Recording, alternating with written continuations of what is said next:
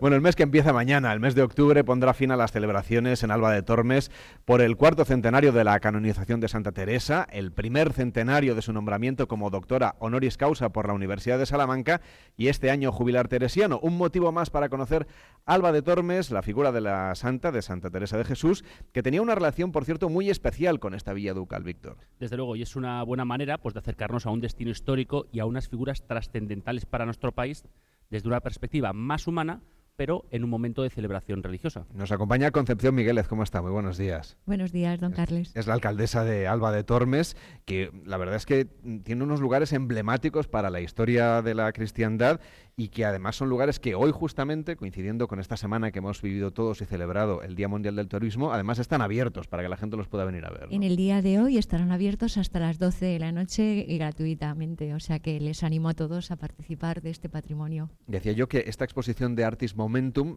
eh, ha tenido tanto éxito, se tenía que acabar dentro de un par de semanas, y la van a alargar hasta pasado Reyes. Eh, pues sí, porque eh, es tanto el público que pide que se, que se retrase, porque hay familiares, amigos que les gustaría que participaran de lo mismo, de, ese placer y de ese, de ese eh, tiempo cultural en Alba de Tormes. En estos días, como decíamos, hay muchas actividades culturales coincidiendo con este año jubilar que imagino que continuarán también en las próximas jornadas. Hay un programa que se llama Alba Cultural, Alba Jubilar, que lo que trata es de sacar un poco esta celebración a las calles y hacer que participe la gente de Alba de Tormes y toda la provincia conciertos, teatros y, como no, nuestras fiestas que llegan en breve, desde el 14 al 22. Son fiestas de interés turístico regional eh, porque así nos lo ha declarado la Junta de Castilla y León, declaración que se debe a que desde 1614, fecha de la canonización de Santa Teresa de Jesús, eh, estas fiestas son iguales. Nuestros antepasados nos han dejado este legado y tenemos que seguir con él, por supuesto. Y desde ese año 1614 las peregrinaciones Alba de Tormes se suceden continuamente. Mm, otra fecha, por ejemplo. El 6 y 7 de octubre iban a celebrar un Via Crucis musical en Alba de Tormes. ¿Cómo es un Via Crucis musical? Pues eh, sinceramente yo no he tenido tampoco oportunidad ni de ver el previo. Entonces, ¿Es una eh, novedad? Va a ser una novedad porque bueno se ha estrenado en Granada, en Zaragoza, eh, en Valladolid, eh, en Córdoba creo también, pero eh, nosotros yo no he podido verle, entonces hasta incluso vamos a poder participar activamente en él. creo que va a ser espectacular en la Iglesia Basílica de la Anunciación junto al Sepulcro de la Santa, un lugar único para que esta obra musical pues podamos disfrutar de ella. Lo que sí que hemos podido ver es esta filigrana, este plato de filigrana, que es una maravilla que tenemos aquí. Muchas gracias por traérnoslo. ¿Qué historia hay detrás de estas cerámicas que se hacen pieza a pieza? Pues esto, eh, Alba ha sido un pueblo alfarero. en, el año, en los años 60 habría 40 alfares, o sea, 40 hornos. Ahora solamente tenemos dos, dos alfareros eh, que, mm, bueno, pues eh, los útiles del barro ya no están, en, ahora han sido, no han sido de moda. Se introdujo el plástico y no tuvo otra, otra situación que económicamente cambiar, reinventarse. La innovación que ahora decimos yo creo que la innovación ha ido surgiendo a lo largo de la historia, ¿no? Y aquí tenemos pues la filigrana, que se trata de un arte que queremos que llegue a ser declarado eh, con alguna figura de, calidad, alguna de protección cultural, eh, pues porque lo que comentábamos, de 40 tenemos dos alfareros, eh, nosotros intentamos hacer talleres de empleo para que la población no pierda este, esta, esta inquietud. Y son pues escoger el barro y hacer distintos con distintas asas pues una obra de arte como es esto, pero también hay alfareros, otro, otro ceramista, eh, que son los dueñas, esto, este estamos hablando de, Tomás Hernández, pero los dueñas pues también se dedican con el barro a hacer eh, todo tipo de decoración, platos, cuadros, o sea, es una maravilla. Os invito a que vengáis al Museo de Alfarería. Nos lo dejamos apuntados para la próxima. Pero si queremos viajar en el tiempo y acercarnos a los hechos históricos acontecidos en la Villa Ducal, tenemos que hacer esa visita que decíamos antes al Castillo de los Duques de Alba. ¿Cómo es esta visita para aquellos que no se han subido dos veces las escaleras de la torre? pues muchas gracias por hacer la visita, en principio.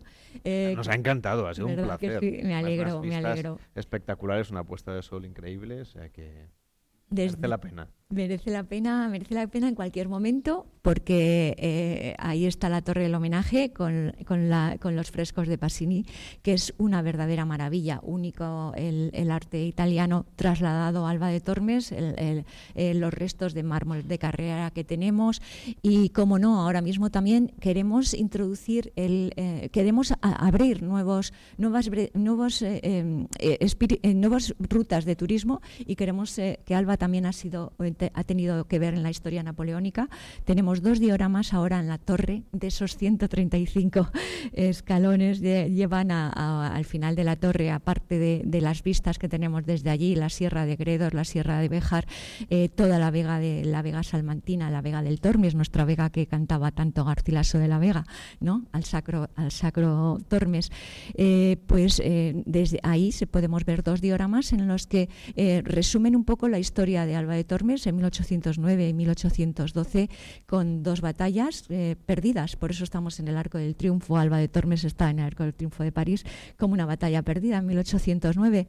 Pero es cierto que luego ayudamos a que eh, en 1812 las tropas napoleónicas se fueran de España pasando por el puente, se voló un ojo del puente, pero creo que incluso tenemos el general Mendizábal, eh, pues eh, tuvo el honor de en su día de ser nombrado eh, conde del cuadro de Alba de Tormes. Ese título nobiliario existe porque hizo una batalla salvando multitud de, soldados en ese momento de las tropas napoleónicas. Toda una historia a la que añadimos, pues si me permitís, mm, hablando de la Vega del Tormes, ese turismo sostenible que nosotros queremos traer de, acuerdo a lo que ahora mismo nos pide la sociedad, introduciendo el turismo de naturaleza con caminos, caminos naturales como la Vía Verde.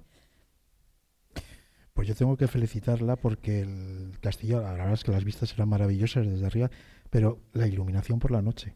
Me gustó, vista desde un punto de vista de fotógrafo, de cómo el castillo eh, da esa guinda al pueblo, da a la ciudad en donde estamos, y la visión que tienes desde todos los puntos, la iluminación, el castillo, cómo, cómo resalta y cómo, desde luego, eh, decora eh, el sitio donde estamos, que es maravilloso. Tengo que felicitarla por la iluminación. Muchas gracias. También es una felicitación para la persona que diseña el, eh, que ha diseñado ese proyecto y quien ha ejecutado. Alba de Tormes es un municipio humilde en cuanto a fondos, en cuanto a recursos, entonces tenemos que buscar esos recursos y los fondos de resiliencia ha sido una oportunidad pues para fomentar ese turismo. acudimos a un plan de sostenibilidad turística con un buen proyecto y, hemos conseguido una de esas actuaciones, esa, ese cambio de iluminación que hicimos y que me alegra mucho de una de la mano de un profesional como tú. Pues que nos tengo que decir de verdad que como fotógrafo me, sorprendió la iluminación, me gustó. Yo que no soy fotógrafo también, ¿eh? que vamos, que, hicimos unas fotografías estupendas y sobre todo es que permitía seguir viendo, por ejemplo, el cielo estrellado y al mismo tiempo disfrutar de la silueta del castillo. Estamos haciendo gente viajera en directo en Alba de Tormes, pero nos rodea una de las provincias más diversas de toda la comunidad de Castilla y León y con muchísimo patrimonio y muchos lugares diferentes por descubrir que vamos a visitar, aunque sea rápidamente, con Enrique Domínguez Uceta, aunque seguramente deberíamos, claro, empezar por la capital, por Salamanca, que en realidad está muy cerca. Está muy cerca, sí, sí, está eh, a una veintena de kilómetros aproximadamente por un camino estupendo. Y sí, yo creo que, claro, eh, mm, Salamanca eh, es una base estupenda porque tiene una buena infraestructura de hoteles y de restaurantes, aunque yo creo que si te acomodas en Salamanca ya no sales, casi es mejor eh, quedarse en la periferia, pero bueno, allí tienes una ciudad que es patrimonio de la humanidad, cargada de historia, de monumentos, de vida en la calle y de animación, porque tiene miles de estudiantes que ya se sabe que quizá llenen las bibliotecas, pero lo que seguro que llenan son los bares, los restaurantes, las terrazas, los parques, esa preciosísima Plaza Mayor y la convierten en una ciudad estupenda con muchísima animación. Es una verdadera capital cultural europea, con una de las universidades más antiguas y prestigiosas de Europa, que ya cumplió 800 años y que sigue en plena actividad. Además, muchos de sus estudiantes son extranjeros que vienen a aprender español y está llena de monumentos de todas las épocas, hasta el barroco. Es una ciudad muy cosmopolita y yo ayer además tuve la sensación de que eh, tenía un aire muy centroeuropeo, quizá como las ciudades alemanas hermanas de Heidelberg que tenían también esas antiquísimas universidades, pero no es un ambiente mediterráneo, es un ambiente mm, centroeuropeo. Bueno, no solamente es cosmopolita Salamanca, sino que tiene, bueno, es una ciudad que es patrimonio de la humanidad en sí, por su conjunto monumental, así que tenemos tarea a los viajeros para disfrutarla al máximo. Sí, tenemos mucho que hacer, desde luego aquí no te aburres. Salamanca está en la Ruta de la Plata, orillas del río Tormes, eh, está habitada desde hace al menos 2.300 años. Tras la Reconquista, eh, pues también se convirtió en una ciudad episcopal. Ahí nació ese estudio general en 1218, del que luego eh, se generó esa, esa universidad extraordinaria. Tuvo un siglo de oro maravilloso, el siglo XVI, cuando la ciudad llegó a tener 20.000 habitantes. Y la ciudad es impresionante. Bueno, incluso lo volvíamos a ver anoche cuando volvíamos desde Alba de Tormes, cómo realmente iluminadas las, las dos catedrales, asomando esas cúpulas y esas torres, realmente daba una sensación casi de ciudad intacta, vista además sobre la vegetación del, del río Tormes. Realmente muy bonito y con cosas que son todas absolutamente maravillosas. Especialmente esa iglesia de San Benito, edificios civiles como la Casa de las Conchas, eh, bueno, realmente merece un paseo. Y luego, naturalmente, la presencia de los Churriguera, arquitectos que dejaron obras barrocas tan formidables como la Plaza Mayor y, y la Clerecía. Y luego el modernismo dejó también esa Casa Lis preciosa convertida en museo del Art Nouveau y el Art Deco, o sea que casi nada, es que, bueno, vamos a usar Vamos a usar Salamanca, si te parece, como campamento base para conocer el resto de la provincia, porque es seguramente menos conocida por parte de los viajeros. Sí, fíjate, estaba pensando también eh, que yo creo que una de las ventajas que tiene la provincia de Salamanca es que es doblemente fronteriza, porque es fronteriza con Portugal y es fronteriza con Extremadura. Ya sabemos que donde hay frontera hay límites naturales y hay montañas, y por lo tanto hay paisajes naturales realmente muy, muy espectaculares. Pero, pero bueno, en esta posición extrema, eso quiere decir que además no tiene eh, nunca una excesiva presencia de turismo y la experiencia puede ser estupenda. Es una provincia extraordinaria. Al menos podemos destacar cuatro zonas muy diferentes. Una es el Campo Charro, esas tierras llanas cubiertas de encinas auténticas de esas donde se crían los toros bravos y la ganadería. Otro paisaje muy especial es la Sierra de Gata y Ciudad Rodrigo, que es una ciudad extraordinariamente bonita, muy bien fortificada cerca de Portugal y con un rico patrimonio y que yo creo que merece una visita detenida. Tiene unas fiestas increíbles tanto de Semana Santa como durante el Carnaval del Toro, que es, es una fiesta de interés turístico eh, nacional, eh, pero consigue que se mezclen en la calle toros, máscaras, disfraces y charangas. Son cuatro días de verdadera fiesta, pero no puedo dejar de mencionar un espacio natural que yo creo que muchos de los que nos oyen no pensarán que tiene Salamanca. Es la Sierra de Francia porque es una sierra cubierta de bosques que recuerdan a los cantábricos, con castañares, con zonas casi selváticas, que han sido declarado también en conjunto reserva de la biosfera, abarcando las sierras de Francia, de Quilamas y de Béjar, y que incluye el Parque Natural de las Batuecas Sierra de Francia, y acoge un conjunto de pueblos que son verdaderas joyas de la arquitectura popular. Yo creo que es difícil encontrar un conjunto semejante eh, en toda España, eh, con esas casas de entramado de madera que son bellísimas, y estoy pensando en la alberca, estoy pensando también en sus tradiciones, en su fiesta del día agosto, a mediados de agosto, y otros pueblos muy bonitos y bien fortificados como Miranda del Castañar, San Martín del Castañar, Mogarraz, Sequeros, y además tienen también eh, pequeñas bodegas que elaboran unos excelentes vinos con denominación de, origen Sierra de Salamanca, con una uva propia, la Rufete, con las que han creado una preciosa ruta del vino de la Sierra de Francia, eh, y a la que se puede sumar además una ruta de las bodegas rupestres en la zona. Y realmente es súper interesante y estoy seguro que casi nadie se lo espera. Bueno, siempre nos lo dice Raúl de Tapia, nuestro biólogo, que además es salmantino, que en un rato también estará aquí con nosotros. Y hay otro espacio de la provincia que casi nadie se imagina que está en Salamanca, es el de los Arribes o las Arribas del Duero. Bueno, yo creo que es una verdadera sorpresa para quien no lo conozca, porque es un gran cañón abierto en un suelo muy llano en el oeste de la provincia. Es casi un paisaje que te lo encuentras siempre de sopetón, porque vas por un territorio totalmente llano y de repente aparece ese gran cañón vaciado por cuyo fondo corre el Duero. Y, bueno, sirve de frontera natural con Portugal y en él se ha construido además una sucesión de embalses impresionantes, un rosario de saltos de agua que van ensartados en el curso del río Duero y que podemos decir que, ese rosario empieza en el embalse de Almendra, que está en realidad en el río Tormes antes de que se incorpore al Duero, y luego ya siguen los de Aldea Dávila y de Saucelle, que están encajados en el desfiladero que nos separa de Portugal. Ese profundo cañón en la meseta se conoce como Arribes del Duero y tiene en el fondo un microclima mediterráneo que es especialmente cálido en invierno, porque tiene naranjos en su fondo, cuando arriba a lo mejor estamos a temperaturas de, bajo cero. Y bueno, toda esa zona, eh, junto con la del otro lado del cañón, en Portugal ha sido eh, reunido por la UNESCO eh, para crear una reserva de la biosfera transfronteriza con el nombre de Meseta Ibérica. Hay poca población, hay mucha agua, es un magnífico refugio de aves y el paisaje de los cañones es precioso por las vistas casi aéreas que tienes desde, desde esas laderas cubiertas de vegetación. es un parque natural que merece una visita. Incluso se puede hacer un recorrido en barco por los embalses. Bueno, sí, yo creo que quien nos esté yendo está diciendo, pero bueno, esta provincia es que es mágica, realmente está llena de lugares sorprendentes. Pues sí, efectivamente, podemos embarcarnos en Aldea Dávila de la Ribera, en el corazón de, de las Arribes, para realizar un crucero de 22 kilómetros en un barco con techo de cristal que sale de la playa del Rincón. Incluso en pleno invierno hay salidas en barco los fines de semana para navegar entre acantilados que se hunden en el agua del Duero y, es un agua en la que es como un espejo en la que se refleja el cielo con esas laderas cubiertas de olivos, de naranjos, de chumberas. Eh, son paredes que son verdaderos jardines verticales desde antes de que se inventara este concepto de tanto éxito reciente. Y hay, fíjate, hay un sitio muy especial que es el Pozo de los Humos. Eh, se llega desde Barrueco Pardo y allí puedes ver una cascada de 40 metros de altura impresionante, muy desde el mirador de Masueco. Aquí, alcaldesa, en Alba de Tormes también hay mucho que ver, lo hemos estado contando y tienen ustedes un producto turístico que es la Albacar que nos permite conocer los lugares más singulares y además lo que intentan también es que la gente se quede aquí a dormir, ¿no? Efectivamente, con ese, esa tarjeta de turismo que es muy asequible para todos los públicos, eh, pueden visitar todos los seis bits que tenemos eh, por la módica precio de 6 euros. Y lo más importante es que también tiene una recompensa gastronómica. Y es que eh, si en Alba tenemos algo, algo también a destacar y para el viajero es nuestra gran gastronomía. ¿Por qué? Porque tenemos productos de calidad, productos de calidad de la tierra de Salamanca. ¿Y qué te ha llamado a ti la atención?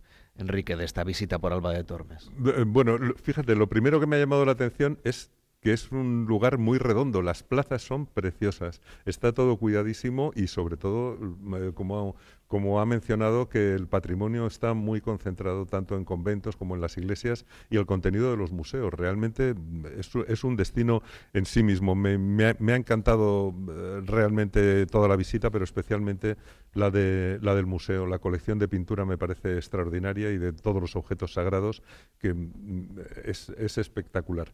Y luego, pues naturalmente es un, es un lugar religioso y yo creo que también nos traslada un poco a esta época, ¿no? sobre todo al siglo XVI cuando se construye el convento, eh, cuando los duques de Alba aquí eran tan importantes y la verdad es que tener, mm, eh, por decirlo de alguna manera, esos, eh, esas dos grandes joyas, esos dos grandes nombres del Ducado de Alba y de Santa Teresa de Jesús en, en un mismo lugar, yo creo que es algo que muy pocos otros lugares en, España pueden ofrecer, pero me encanta lo cuidadito que lo tienen y lo, y lo agradable que está. Bueno, vamos a agradecer a la gente de Alba de Tormes y de la provincia de Salamanca que ha venido a vernos. Un fuerte aplauso, por favor, para Enrique Domínguez Uceta. Gracias por acercarse a este teatro de la Villa, donde hoy estamos haciendo gente viajera en directo.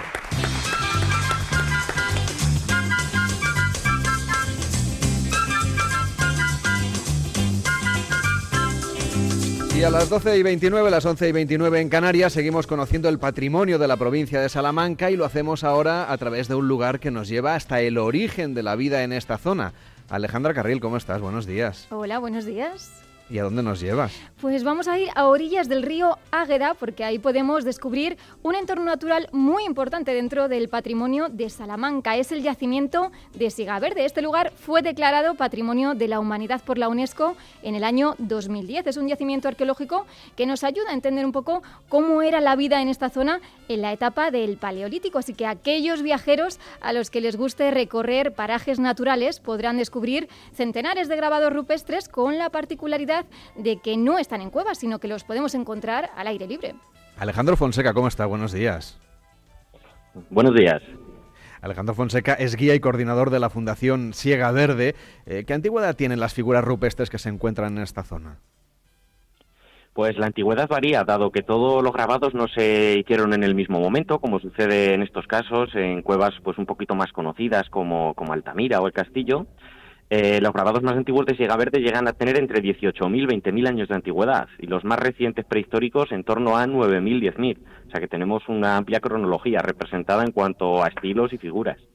Claro, y dentro de, de esas figuras, ¿qué podemos encontrar? ¿Cuáles son, qué representan esos grabados que podemos ver allí? Pues en esos grabados, como muy bien dices, que están en las rocas al aire libre, podemos encontrar el, tipo de simbología que se representaba en el Paleolítico, que básicamente se compone de animales de los que había en aquella época, en el Pleistoceno. Encontramos eh, caballos Sebalski, encontramos uros, encontramos renos también, alguno hay documentado, y mucha simbología abstracta también. Nosotros desconocemos el significado, pero lo curioso es que la tenemos repartida por toda la Europa occidental. ¿Y de qué manera nos ayudan estas figuras para comprender un poco mejor cómo era la vida en esta zona hace tanto tiempo? Pues sobre todo por la ubicación que tienen, dado que hasta el año 1981 se consideraba que la ocupación de nuestra especie durante el final del Paleolítico eh, se reducía a las zonas de costa, por ejemplo a la cornisa cantábrica. El hecho de que aparezcan ahí estas figuras quiere decir que sí que hubo mucha ocupación eh, de humanos, sobre todo por toda la cuenca del Duero, que tenemos también más enclaves, aparte de Sega Verde. Y bueno, podemos visitar este yacimiento, lo podemos hacer de, por la mañana, pero creo que también eh, por la noche. ¿Cuáles son las diferentes formas que tenemos de poder ir por allí? Pues efectivamente, a lo largo del año vamos variando los horarios y ofrecemos diferentes visitas pues en función del clima y las horas de luz que tenemos. Actualmente tenemos visitas por las mañanas, eh, de miércoles a domingo, eh, hay dos visitas que se ofrecen pues tanto a las 11 de la mañana como a las 12 y media para hacer un recorrido programado más representativos. Las visitas nocturnas, que sobre todo se realizan en época estival, van enfocadas pues a ver figuras que de día son muy difíciles de observar debido al desgaste que han sufrido algunas de las rocas. No olvidemos que llevan ahí miles de años junto a un río con mucho nervio como es el Águeda. Ofertamos también eh, visitas escolares eh, que aparte de recorrer el yacimiento, pues se hacen diferentes talleres didácticos. Eh, tenemos también visitas teatralizadas, o sea que hay una gama muy variada de visitas para intentar abarcar a todos los públicos, hay para todos los gustos. Alejandro Fonseca, guía y coordinador de la Fundación Siega Verde, gracias por estar con nosotros. Buenos días. Muchas gracias. Alcaldesa, por cierto, si venimos aquí, vamos a poder venir también con nuestras mascotas, porque esta es una villa, una villa ducal, ya lo hemos contado, pero es una villa dog friendly. Efectivamente, puedes meter tu mascota, eh, visitar el castillo, visitar muchos y entrar en, muchos establecimientos hosteleros también con ellas. O sea que sí, ahí estamos para que el visitante no tenga ningún reparo en acompañarse con acompañar a su mascota. Concepción Miguelez, alcaldesa de Alba de Tormes, gracias por estar con nosotros. Hasta la próxima. Muchas gracias, Carles, eh, por tu presencia hoy aquí y enhorabuena a todo el equipo por este trabajo tan importante que hacéis para en este mundo, en este momento en el mundo rural, pero estoy segura que en toda España. Muchas gracias a todos. Enhorabuena. En Onda Cero, gente viajera, Carlas Lamelo.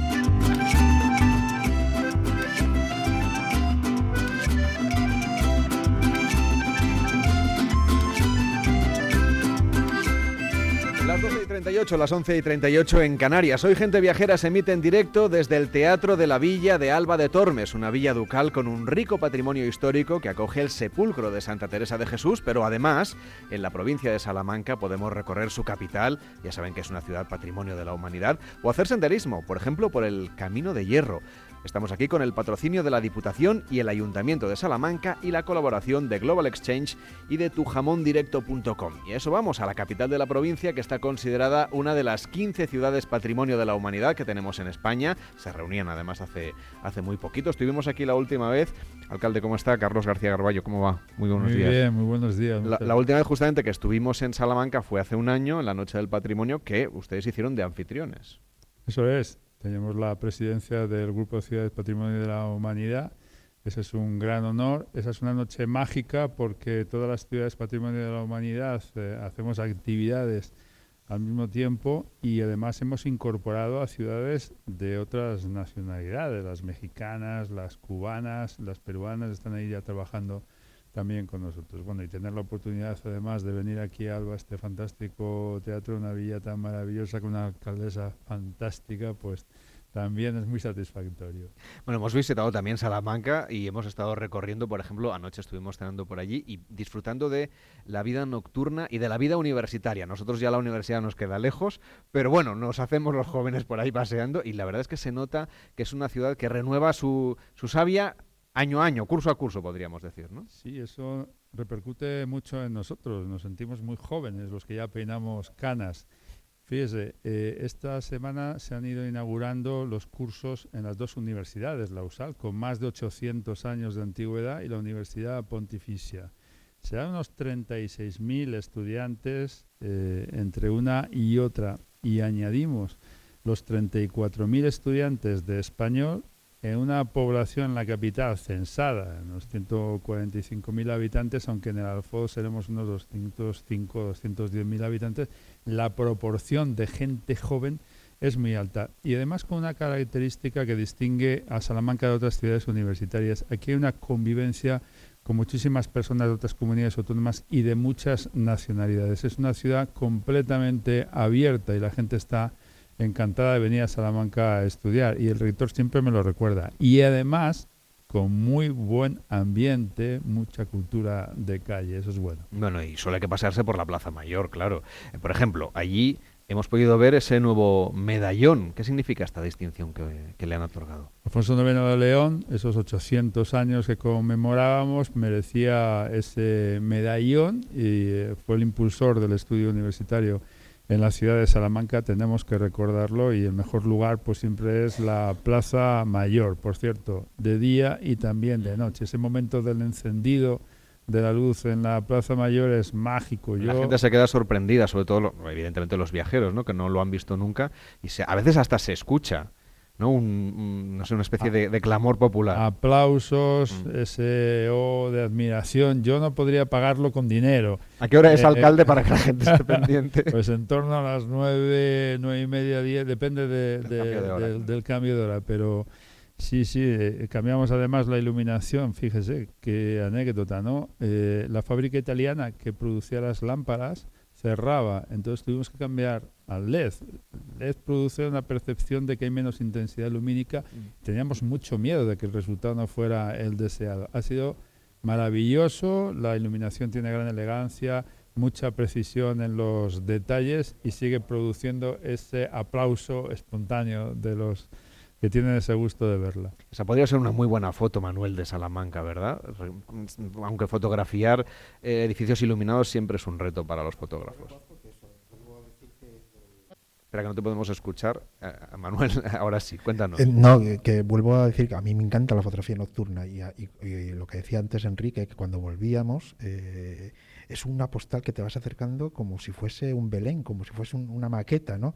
Y la verdad es que reconozco que eso, la, noche en Salamanca, tengo que decir que es mucho más atractiva a un fotógrafo. Y tengo que decir una cosa más, es decir, cuando los viajeros como nosotros, que estamos todo el día por el mundo, la cantidad de estudiantes que hay en Salamanca, cuando se marchan, son embajadores de Salamanca. Porque yo he estado en China, he estado en Japón, sobre todo en Asia, y nombrar la palabra Salamanca hay muchísima gente que siguen recordando Salamanca y son embajadores de Salamanca una vez que se han marchado de aquí. Es que tienen, tiene que reconocer que hay muchos, yo creo que es la provincia de España que más embajadores tiene fuera de España. Eso es muy interesante. Además tenemos asociaciones de antiguos alumnos muy potentes y efectivamente el estudiante que ha estado en Salamanca regresa después de muchos años con su familia orgulloso de enseñársela. Muchos estudiantes iberoamericanos que han venido aquí hacer cursos de, doctorado, hacen lo mismo y hacen lobby. Son personas luego que eh, dirigen esos países, que están en los tribunales supremos, que están en las principales empresas y eso también es muy bueno para Salamanca. Yo cuando voy a otros países y digo la palabra Salamanca, lo primero que se dibuja en la cara de las personas es una amplísima sonrisa. Y hablando de fotografías, no sé si será capaz de captar algo muy característico también en nuestra ciudad, ya cuando la época es menos cálida, paseando por la calle Libreros, donde está la fachada de la universidad, por la calle Compañía, donde está la Casa de las Conchas y la Clerecía, esas noches con la neblina que parece uno que está como protagonista de las rimas y leyendas de Becker. Sí, sí, sí. Es muy distintivo de nuestra ciudad. Bueno, y hay unas vistas muy recomendables que tuvimos ocasión de conocer la última vez que estuvimos aquí, ahora hace más o menos un año, que es eh, ascender a las torres de la catedral, que además van a cambiar las visitas, van a, van a modificar un poco el itinerario, ¿verdad? Sí, tenemos los miradores, tenemos miradores en la catedral, es una visita inolvidable. Muchas personas después de años dicen, ¿dónde estuve yo aquella vez? Es, uh, paseo que hicimos por las torres de la catedral. Cada vez vamos subiendo más, vamos ampliando el espacio visitable, así lo vamos a hacer. También lo vamos a hacer en escala Cheli, en las que le decías. Colaboramos también con el convento de San Esteban de los Dominicos, que es pura historia de España y otra joya monumental. Allí estuvo Colón intentando convencer a la reina católica para su empresa americana y allí nació la Escuela de Salamanca, el germen del derecho internacional de gentes y también del constitucionalismo y de la economía moderna. Y tenemos otro mirador muy importante, que es el del Cerro de San Vicente, donde se ubica la aldea originaria de la ciudad, 2.700 años de antigüedad, y ahí están los pobladores originarios de la misma, unas vistas maravillosas sobre todo la Ruta de la Plata y sobre el río Tormes. Tenemos que hablar de gastronomía, claro, porque Salamanca es para comérsela, es el emblema que utilizan ustedes desde el año 2011. Aquí hay tres restaurantes distinguidos con estrella Michelin, pero creo que hay que destacar también la tradicional gastronomía mm, de la tierra, es decir, lo, quizás más popular, pero probablemente también para la gente viajera está más, más enraizada, ¿no? Al fin y al cabo no todo el mundo siempre puede ir a un restaurante. Bueno, estaba oyendo hablar de vinos hace muy poquito y tenemos un producto estrella que es el jamón ibérico. En Salamanca el español, enseñanza del español y el ibérico son nuestras dos características por las que se conoce en todo el mundo. No se puede comer mejor jamón que aquí y muchos otros productos, la morucha yo soy de la Armuña, mi familia es armuñesa y tenemos los mejores garbanzos y las mejores lentejas del mundo. Aquí no me voy a quedar tampoco corto, para que se entere todo. Además hay que poner de moda de nuevo las legumbres porque son muy saludables y además es que es una fuente de proteína imprescindible. Nos hablaba usted de la relación ibérica. Tienen preparado ese foro internacional ibérico que va a ser el 30 y 31 de octubre, dentro de un mes más o menos, la cuarta edición de este foro. ¿En qué consiste este encuentro? Bueno, es un encuentro entre productores y entre figuras de la gastronomía para poner en valor este gran producto. Vienen aquí a Salamanca pues figuras muy reconocidas del panorama culinario español. Va a estar ah, el restaurante Atrio representado, también el restaurante de Can Roca y otros cocineros muy eh, importantes.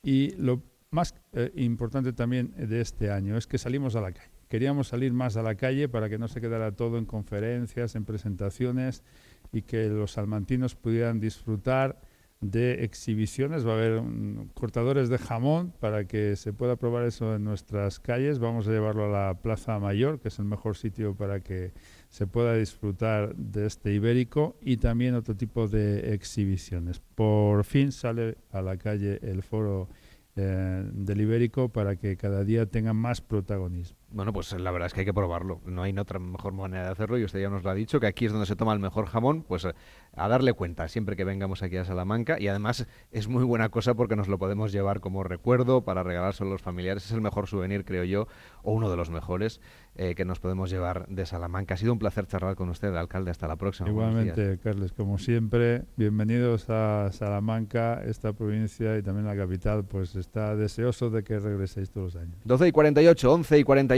en Canarias. Estamos en Gente Viajera.